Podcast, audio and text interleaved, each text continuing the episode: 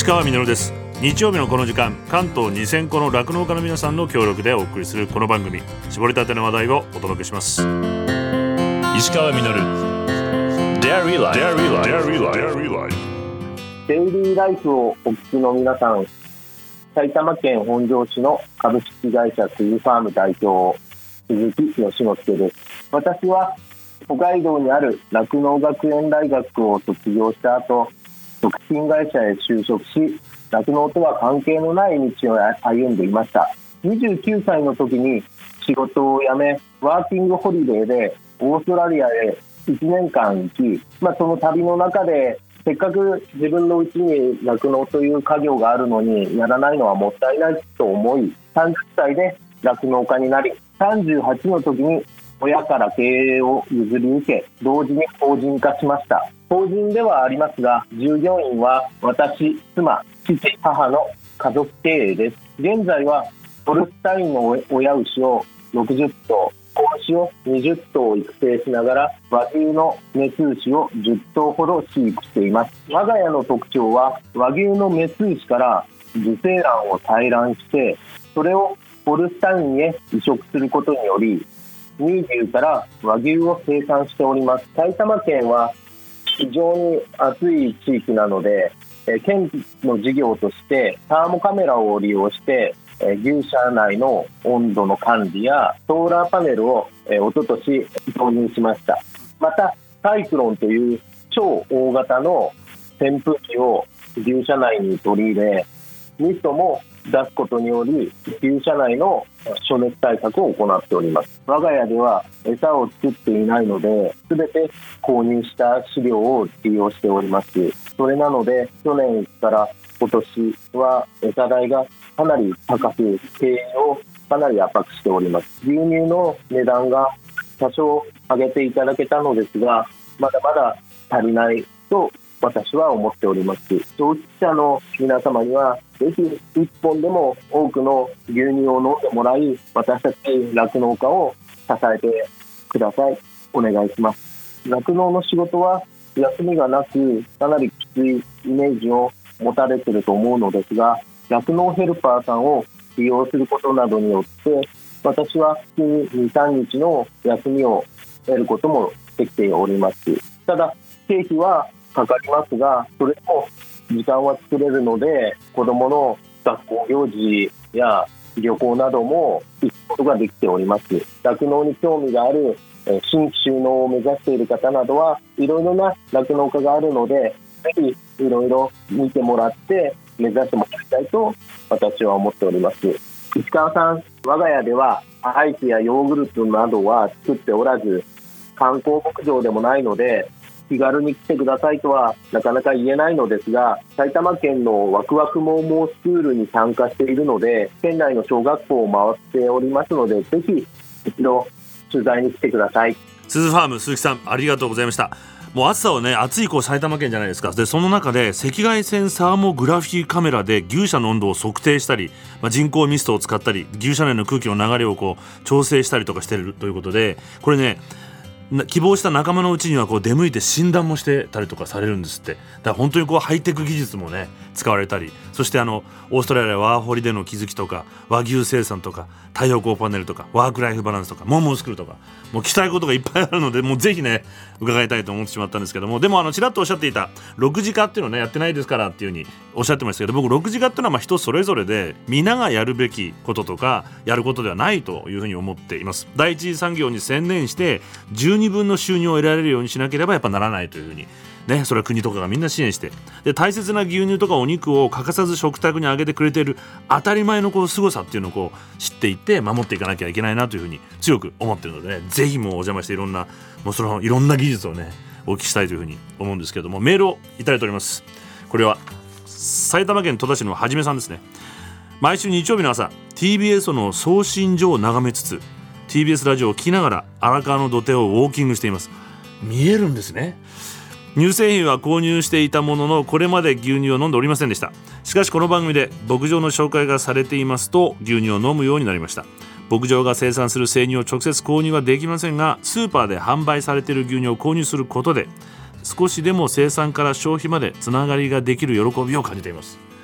ありがとうございます。まあ本当にこう牛乳パックのこう向こう側の景色を知るとこう僕もあさっき言ったね当たり前の凄さとか豊かさっていうのをこう実感して季節の移り変わりとかね感じてしまうんですけどもこう牧場から直接ではないですけどそうした牛乳パックに入ってる牛乳っていうのは、まあ、品質が安定しているってこともすごいことだと思いまして、まあ、自然のものですからね。各地域ごとの牧場で取れた牛乳を混ぜて品質を均一化して安定化させていると。で同時にこのシステムによって、まあ、先ほどの鈴木さんじゃないですけども仲間同士。牧場同士は品質を競うライバルではなくてお互い助け合って品質を維持する関係性にもつながっていると。いうことも感じられると思うんですけども、まあ、おかげでこう自然由来の飲料なのにいつも安定した品質が保たれている。であのウォーキングですけども以前この番組に出演していただいた信州大学特任教授の野瀬博先生が提唱しているインターバル速歩っていうのでねささっと歩いてゆっくり歩いてっていうのをこう数分間ずつ交互に繰り返すウォーキング方法でこのウォーキングをした後に牛乳を飲むのが最適だというふうに教えてくださいやってらっしゃいますもうすでに。ウォーキングなんですけども特にこのアメリカ心臓病が多いのでここでもやっぱり大事というふうに言われてます。もう一部ではこの心臓病の80%は単にウォーキングをするだけで防げると。言われていてそこに注目したウォーキングを広めたですねお医者さんがいます。オハイオ州コロンバスというところにいる心臓の専門医デビッド・ザッガー医師というのがもう悔しがってました。歩く習慣を身につけてくれるだけで多くの心臓病が防げるのになかなか患者たち言うこと聞かないと。もうね車社会だしやろうよって言ってもやってくんない。もうどうすればこれ伝えられるのかなと。ある日2005年の春もう思い切って今度のさ週末の土曜日に家族で僕あの公園で散歩してるから一緒に来ない？って誘ったそうなんです。いろんな患者さんに声をかけ同時にご近所さんにも声をかけてみた。で当日を迎えて驚いたそうなんですけどもなんと当日100人以上が公園に集まってきたと。いうことで彼は初めてこあこれいけるかもと。思ってウォーク・ウィザ・ドッグドッグっていうのはまあドクターですよね。お医者さんと歩こうというイベントとして開催するようになりました。でこの開催していったイベント初めにまずお医者さんの健康についての数分間のちょっとこうしたスピーチがあります。健康ネタのお話をみんなにしてからあとはおのおの好きなペースで歩くだけ。ヘルシーな軽食が出たりとかコーヒーがあったりすることもあると。で血圧をチェックするサービスなんてのをやったりすることもあると。だけど基本的にはお医者さんとカジュアルに話しながら散歩するだけ。まあその普段お医者さんというのはやっぱりこう白衣を着ていて病院の中で会うのでちょっとこうあるじゃないですか。それが全くなく普段着短パン T シャツみたいな感じで話せるので意外と新たな発見がお互いにあるそうです、まあ、友達を連れてきてもいいし新しい人とも知り合うことができて公園でのんびりこのウォーク・ビザ・ドッグ評判になってこの後全世界に実は広がっていて現在500以上の支部に発展しているそうです、まあ、楽しくないと長続きしないというのがやっぱこれ大事だなと思うのでぜひですねさっきのはじめさんも TBS ラジオのデイリーライフ聞きながらウォークビズデイリーライフで続けていっていただけたらと。今ね聞いてらっしゃると思うのでよろしくお願いします。でもう一枚これいきますでしょうか。柏市ですね千葉の友明さん小学校の用務員として働いています。給食も利用しています。柏市は物価高騰のため給食の無料化を今年の11月から来年の1月まで3ヶ月間無料です。柏市全体で経費が3億円以上かかりますが国に任せることなく各自治体が決断して実施してほしいです。牛乳は毎日飲んでいます。本来僕はやっぱり最終的にはこれ国がやるべきだと思うんですけどそれまではこうできるとこから自治体がどんどんこう既成事実を作っていくっていうのはやっぱありだと、まあ、もう子供は待ってないですからね。一刻も早く一日でも欠かさず栄養をねちゃんと与えてあげたいというふうに思うんですけども、まあ、無償まではいかなくても2022年7月の調査の段階これ文科省がやってるんですけど給食の負担軽減策を実施しているあるいは予定しているとしている自治体は1491もあってですね全体の83.2%にすでに上ってるそうです。東京23区ではすでに9つの区がもう完全な無償化を実施しています。現在7人に1人の子どもはこの日本で貧困状態と言われている。世界第3位の経済大国の子どもたちになんですからもうお腹いっぱい食べてもらって栄養も十分に与えてるぐらいの余裕をねもう持ってていきたいと思うんですけども一応日本政府もですねこれ実は今年の3月に小中学校の給食無償化の検討を議論し始めてます。子育て世帯で年間5万円の負担軽減にもなるということで特におっしゃってる通り今物価高っていうのがあるので、まあ、こういう動きがあるってことを子育て、まあ、世帯だけじゃなくてもみんなで応援していって政府を後押ししていきたいなと思うんですが海外ではちなみにフィンランドなんと世界初1948年に無償化をしています。給食を教育の一部として位置づけているこのフィンランドちなみに世界学力ランキングは1位です。やっぱりね。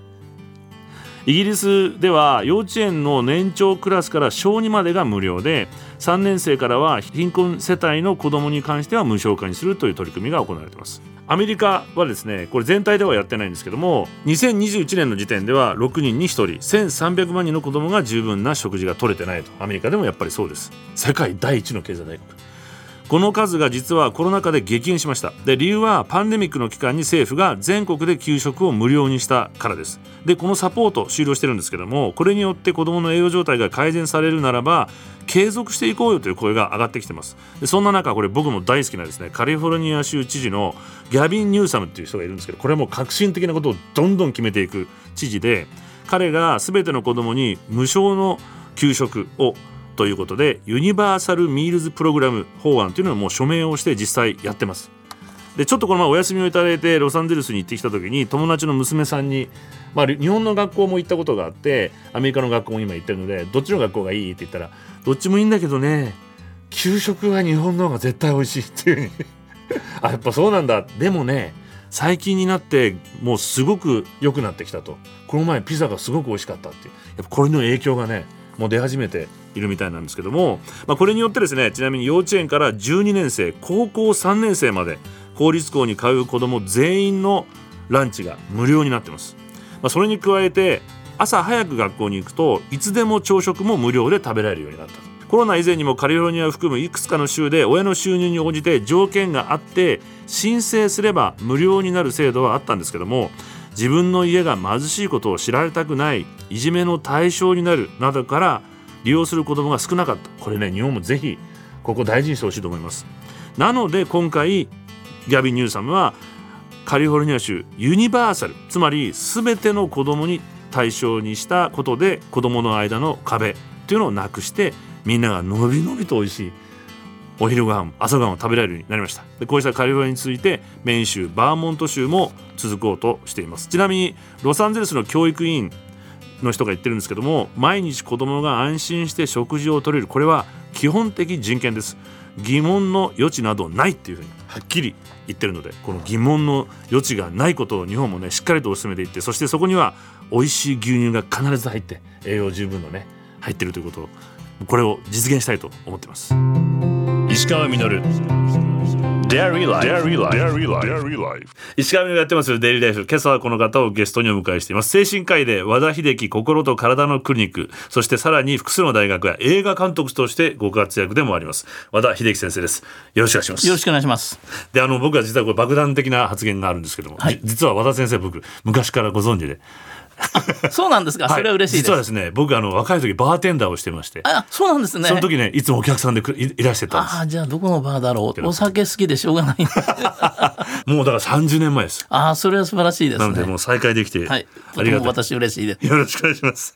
まず、でもいろんなことを先生されてるので、はいどこから何が始まったのかなってことをお聞きしたいんですけど。そうですね。はあの私はいい加減に生きてるのは確かなんですけど、一応志はあるんですよ。い。はい。で、まあ昔の志は受験のテクニックをすごくそれでね。まあね、はいというのはその東京のいい学校に行ってないと、例えば東大だとか医学部に入れないと、んうんうんうんおかしいと思ってたのでそれで私がその灘高時代に身につけたり考え出したりした受験テクニックをこういろんな人に教えて東京とか京阪神に一極集中してる、そのいい学校に行きたかったらもう生まれた時点で決まってしまうってのはおかしいとあとお金も必要。そうですよね。ある程度テクニックを教えてあげると、まあそんなに豊かじゃない、そういう人だってチャンスがあるよというようなことを長い間やってきたんですね。はで、今、私が本気でやってる仕事は高齢者を元気にするはいとい。うことなんです、例えば岸田さんっていう総理大臣が、まあ、異次元の少子化対策っていうので、何兆も税金を使うということをおっしゃってるわけだけども、実は少子化対策って聞こえはいいんですが、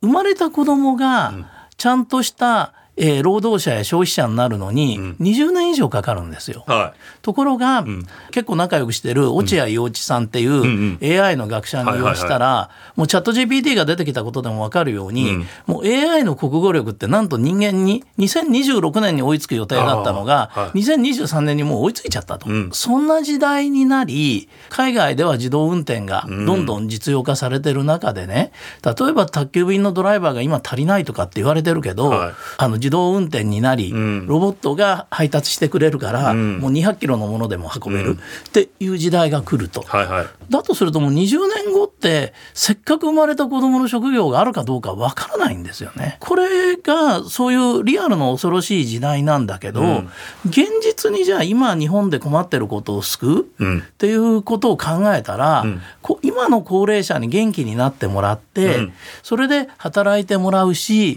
ちゃんと金を使ってくれる、うんっていうのは高齢者のいいとこって例えばですね介護の仕事を高齢者がやるとか、はい。宅急便のドライバーが高齢者をやると、ん。それで3400万年収入ったら、うん。それ全部使える金なんですよ。だって子育て終わってるし家のローンも終わってるし、はいはいはい。年金もまあまあ入る、うんうん。だからそれでお小遣いだ。はい入ってくるから全部お小遣いになるわけだから もう即日本の景気が良くなるんですよ。はあ。だから高齢者に元気になってもらってはい。働いてもらってお金を使うことが日本を一番救うって僕は信じるようになってるんです。長い間高齢者医療をやっていて、ええ。昔の75歳と今の75歳なんて全然違うのに、は75歳超えたら免許取り上げるとかね。あんなバカなことやってる国って世界中で日本しかないですからね。結構アメリカおじいさんとかおばあちゃん運転してますよね。当たり前ですよ。だって運び屋って映画ご覧になりました？あ。クリント・イーストウッド実際89だし、モデルになった人90歳ですよ。ですよね。これも言い出すときりがないんだけど、は世界中で高齢者の暴走運転が問題になってるのは日本だけなんですね。おはい。なので私は実は医者ですから、薬害を疑ってるんです。薬？薬を5種類以上飲むとね、転倒する確率が4種類までと倍に上がって頭がフラフラする確率が40%もあるんですよ。頭が朦朧としている状態で運転するからああいうことが起こるんだと思いますよ。精神的に影響のある薬じゃなくてもってことなんですか、まあ、おっしゃる通りで4す。つまり5種類混ざると。血圧が下がりすぎるとか血糖値が下がりすぎるだとか、はいはい。あとあの塩分控えろとかって言うけど、はいナトリウムっていうのは下がりすぎちゃうと、もう最悪こう意識が朦朧として痙攣したりするわけ。ああそうですね。スポーツ選手もね。そうです、そうです、そうです。だから、まあ、それはともかくとして、そういう、まあ、私が、あの、高齢者が本当に運転が危ないのかとかっていうことも含めてね、ん。やっぱり我々が高齢者が昔と比べて元気になってるということから考え直さないといけないし、もう一つ最近私が提案しているものが、この足し算医療というものなはいはい。んですね。ここに新しい本がはい、そうですね。はい。足し算医療の勧めという本なんですけど、その血圧を下げる、血糖値を下げる、ん。コレステロール値を下げるって、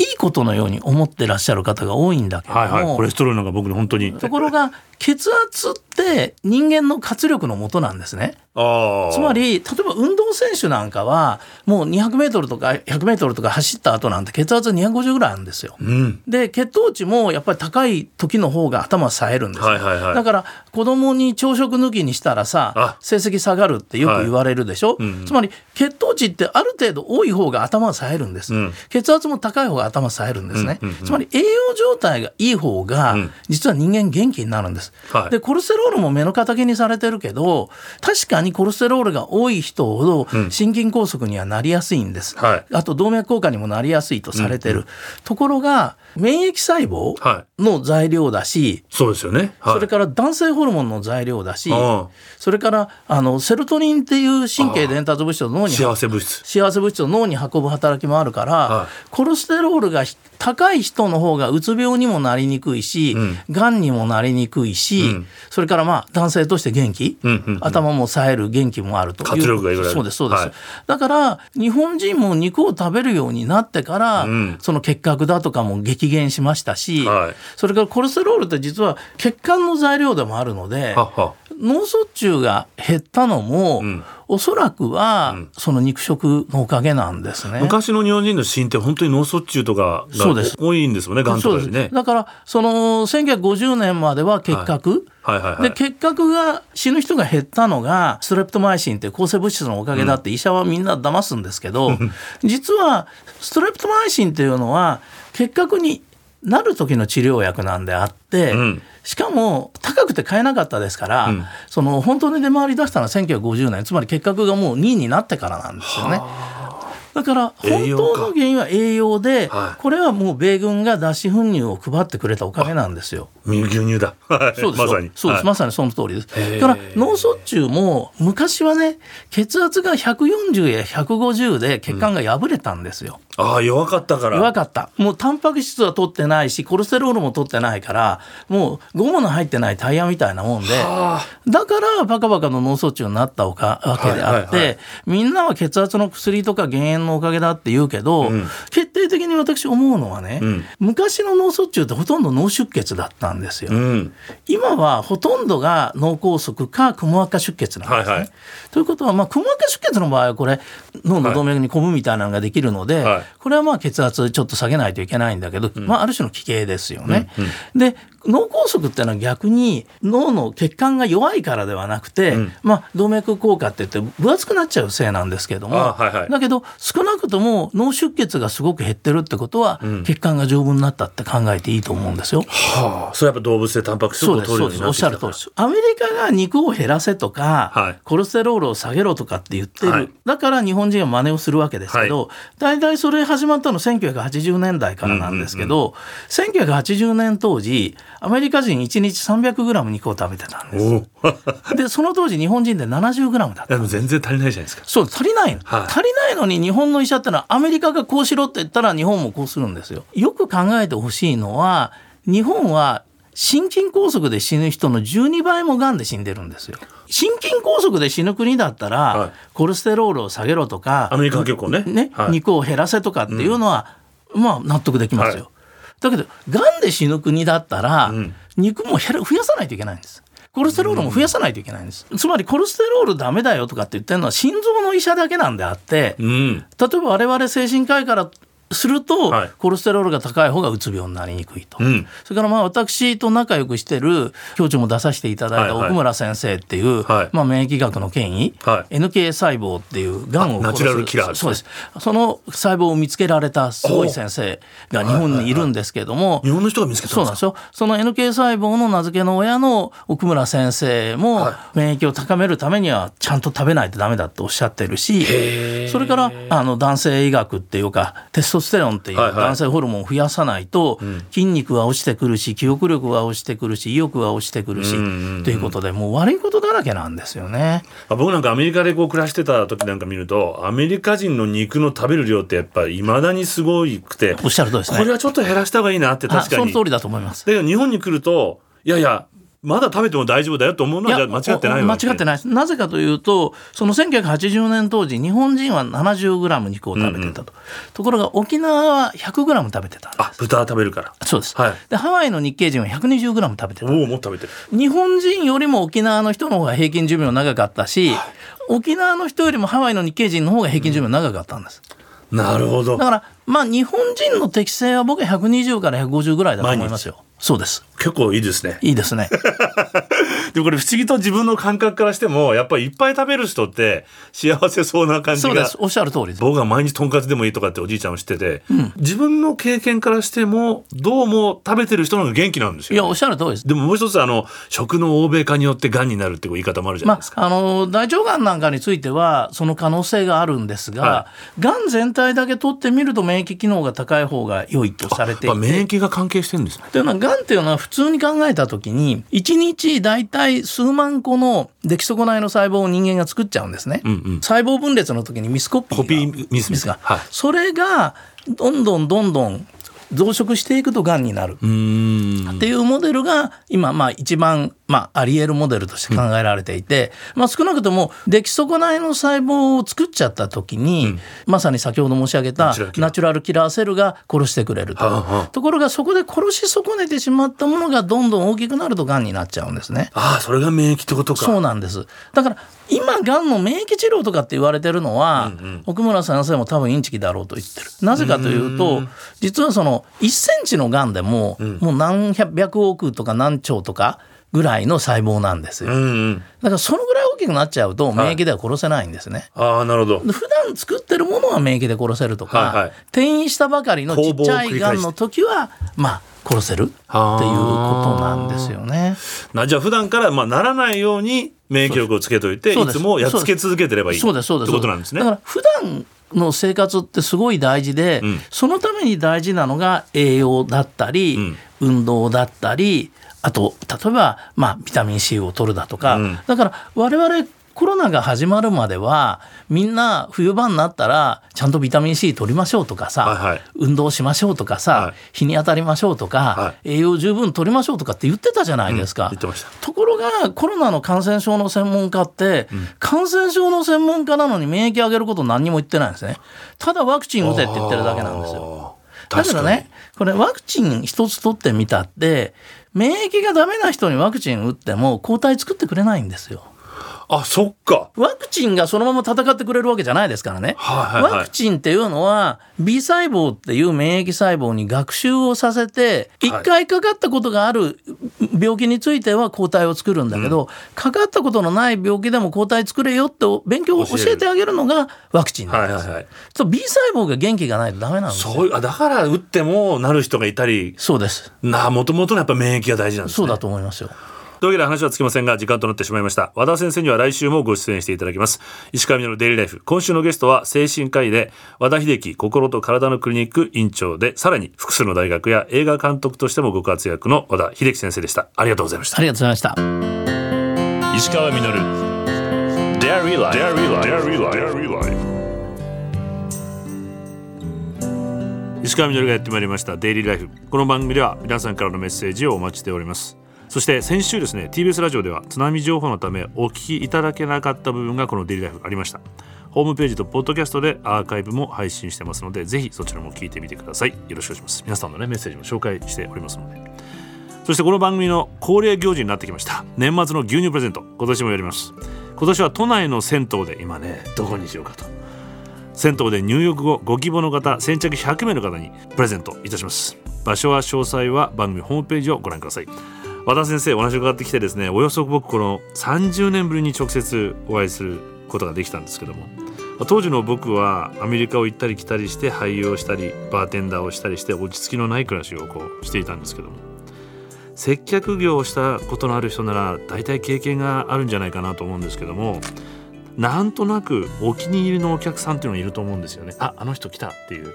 バーテンダーをしてた当時の僕のお気に入りのお客さんの一人がこの和田先生でした、まあ当時は名前も誰かももちろん分からずに直接特別に会話をすることもなくて、まあ、多分先生もまだ30代だったと思うんですよね。なんとなくどこかの若いお医者さんなんだろうなというふうに想像はしていたんですよ。そんな想像するのも楽しかったです。テーブル席に先生は座られてちょっと童顔のチャーミングな風貌と少し甲高い声で一緒に来てる方に熱く語る様子を薄暗いバーのカウンター越しから見てるのが僕はすごく好きだったんですけど。やがてこうメディアに出られるようになってあああの時の人だというふうにねびっくりしたんですが自らの豊富な知識で世の中の欺瞞や嘘や過ちを正そうと発言されているのだと知りました。受験格差をなくしたい。高齢者に元気になってもらいたい。およそ30年前カウンター越しに見ていた熱のある先生の姿は今も全く同じでしたその熱の源は先生の人を思う志にあったんだなということが今日分かりました石川稔デイリーライフこの番組は関東2000個の酪農家関東生乳関連の提供でお送りしました石川稔 Dairy Life. Dairy Life. Dairy Life.